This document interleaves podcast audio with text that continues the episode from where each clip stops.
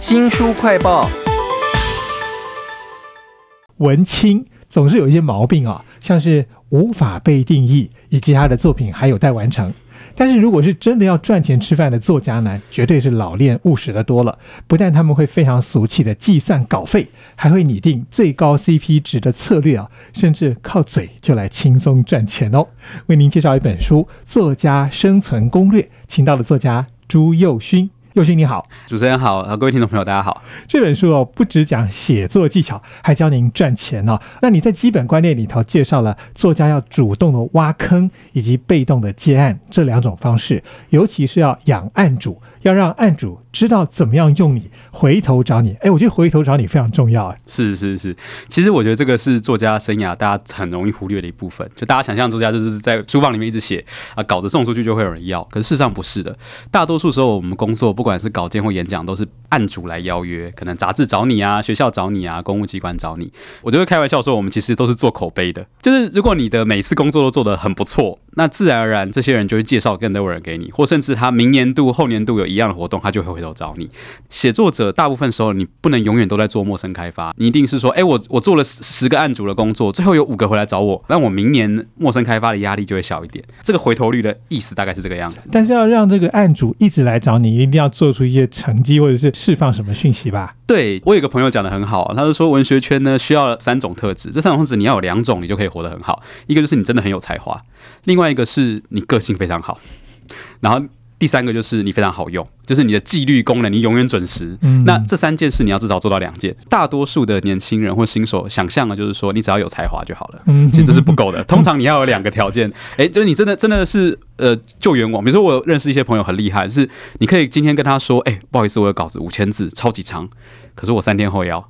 他就教得出来，你给他什么题目他就教得出来。当你有这种工具性的时候，大家就会自然很容易找你嘛。我在这本作家生存攻略里头还看到一段非常好笑的描述。呃，如果这个案主他要写的是评论文章的时候，就要来找谁？然后如果是找什么写的什么广告文章，就要找谁？那一段其实大部分都是我熟悉或者是我自己喜欢的作家。比如说啊，你如果找访问，哎，你找李平遥可能就比找我好，因为李平遥是非常老练的访问者。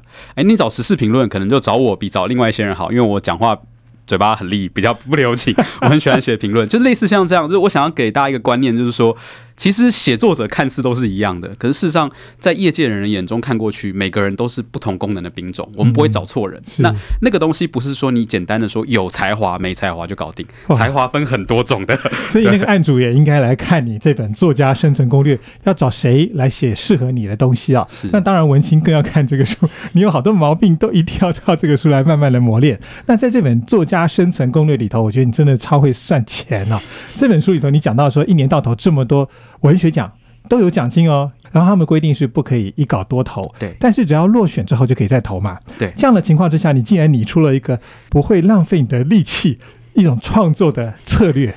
这个东西主要是为了还没出书的新手写的。那一般人就会想要投报纸、投杂志，可是这两个东西超级难投，因为你要跟一堆有名的作家竞争。那所以我们通常一般会建议大家去投文学奖。那文学奖就是你就可以不断的循环，就是哎，我这个稿子投了 A 奖，A 奖没上，我就投 B。那如果我在呃一年可能有二十或三十个文学奖，可能我有一篇稿子出征中，他还没回来，我也不知道他有没有上。这个时候你就要逼自己再写下一篇，用这种方式去循环，同时磨练的。技术跟累积有点像是说，你没有专业的编辑盯着你，你就把文学奖当成几十个你的编辑，对，用两篇文章就可以投一年四季好几篇不同的文学奖。基本上，我我们通常算下来说，如果你真的很认真，你要规定自己出赛数的话，一年你应该要写十到十二篇。哇，对，那其实这也是个练习，密集练习这样。除了文学奖以外，你还提到了其他可以拿钱的方法嘛？对，有补助啦，还有最后就是出版。那这几个东西全部搭在一起的时候，哇，那你真的变超人了。哦，补助这个是另外一个很有趣的东西，这是一个业界的小美感。文学奖啊，你投稿了之后，你你这个上了，你就不能去别的地方。可是有个东西很有趣，是政府像文化部或国议会会有很多补助。你跟他说我要写一本书，这本书有十篇小说，我有二十篇散文，然后你给他一个计划案之后，他就会说，哎，这个计划不错，我可能就补助你三十万把它写完，很不错。稿费通常只有四五万了哈，你 你这个下去，你知道是五倍十倍的量。那这个时候呢，这些补助案。用过的稿子呢，他会允允许你再投文学奖哦，真的啊？对，因为政府单位会觉得说，哎，我补助你这个，结果你去投稿投上了，代表我补助对了。他的逻辑嘛，KPI 就是哎、我补助到真的有潜力的新秀，所以我们就有一个所谓的秘籍是这样子的，就是假设你先思思考十篇短篇小说的一本书，先投补助案。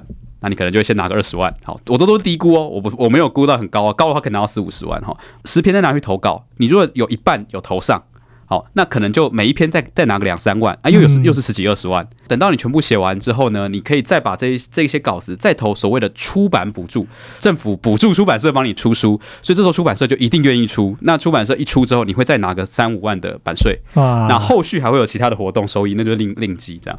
所以你整套打下来，虽然文学书非常难卖，但我有算过，一般来说，你真的好好利用它的话，呃，一本书的酬劳四五十万是没有问题的。哇，朱佑勋在这本《作家生存攻略》里头语重心长，常常讲了一句话，就是写的时候就开始要以一本书为目标，对这样才可以符合你刚刚讲的那个好几个地方全部都拿到钱的方法。对，当然这是比较功利一点啦。如果你要真的比较理想性一点说，也是说，我们本来就是要构思一个完整作品给读者嘛。你零零碎碎的篇章对读者来说没有意义啊。创作够多了，就开始可以出书了嘛。是那讲到出书的时候，当然跟这个出版社谈合约是一个非常重要的地方，有很多美嘎都在这本《作家生存攻略》里头。但是我觉得你在这本书里头讲到一个超大的八卦，花了很多篇幅，也是那个版税纠纷哦。是就是韩国瑜、李嘉芬跟黄光琴他们合作写书之后，就衍生出了那个政治事件。我们不讲政治，我们就讲说这整个事件里头到底有哪一些这些文青们搞不清楚的 跟出版版税有关的事。对，其实黄光琴写了一本韩国瑜的传记，那是黄光琴访问韩国瑜，然后用韩国瑜故事写成书，所以他们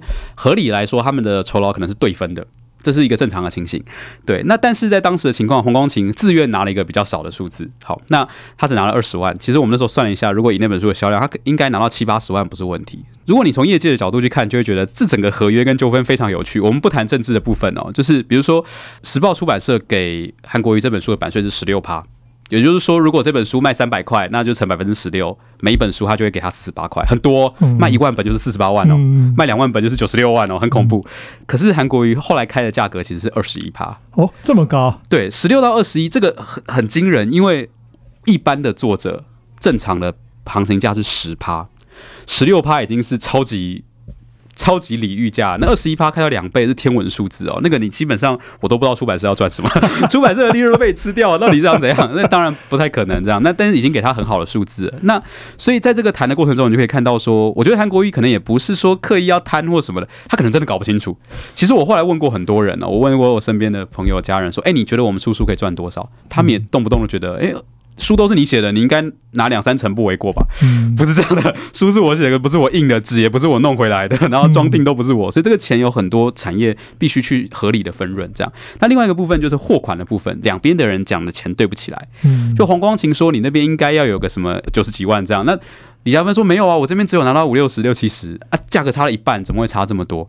其实两边都没有说谎。我觉得最有趣的是，如果你看他们的用字就知道，他们在讲的是头期款跟全款项的分别。哇，这些文青们应该要搞清楚这件事情，才来考虑后来怎么样出书。哎，对，那如果如果说你没有搞清楚这个，你自己去出书，你可能就会觉得说，哎，为什么我拿到了这么少？其实出版社搞不好也没有蒙你啊，出版社就是，哎呀，头期款先给你，然后下一笔款项可能在一年后或者是两年后啊。那这个这个其实是一个合理的商业行为。对，那比较细的细节，我们当然在书里面就一个个把它讨论清楚，因为这个真的很复杂。老实说，可以看这本《作家宣传攻略》，朱若勋在里面讲了一个很重要的事情，就是要懂得怎么样赚钱。在这里面，我我觉得所有作家可以赚的钱里头，演讲是最轻松，CP 值最高的。其实还是要看人啊。对我来说最轻松，就是如果客观来说，我觉得确确实会比写稿要来的容易。我举个例来说，比如今天呃联合文学或者是呃自由时报要我写一篇稿子，那我可能就把我的一个童年往事写掉了。我这个故事写掉之后，我就没办法再用这个故事再写一次了，所以他只能赚一次。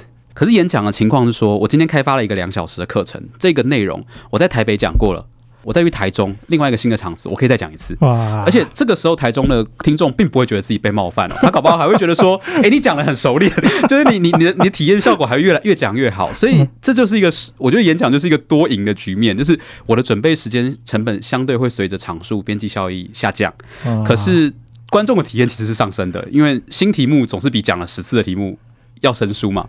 对，所以这个时候我们就会觉得说，如果长期来看，其实演讲跟课程对于写作者来说是一个效益很高的一个收入方式。其实，在作家的生态里头，还有分很多不同的等级，所以每种等级可能赚钱的方法要考虑不太一样，都不太一样。那朱佑勋已经泄露了这个整个业界的秘密啊，在这本《作家生存攻略》里头提供给大家参考。谢谢佑勋，好，谢谢，谢谢主持人。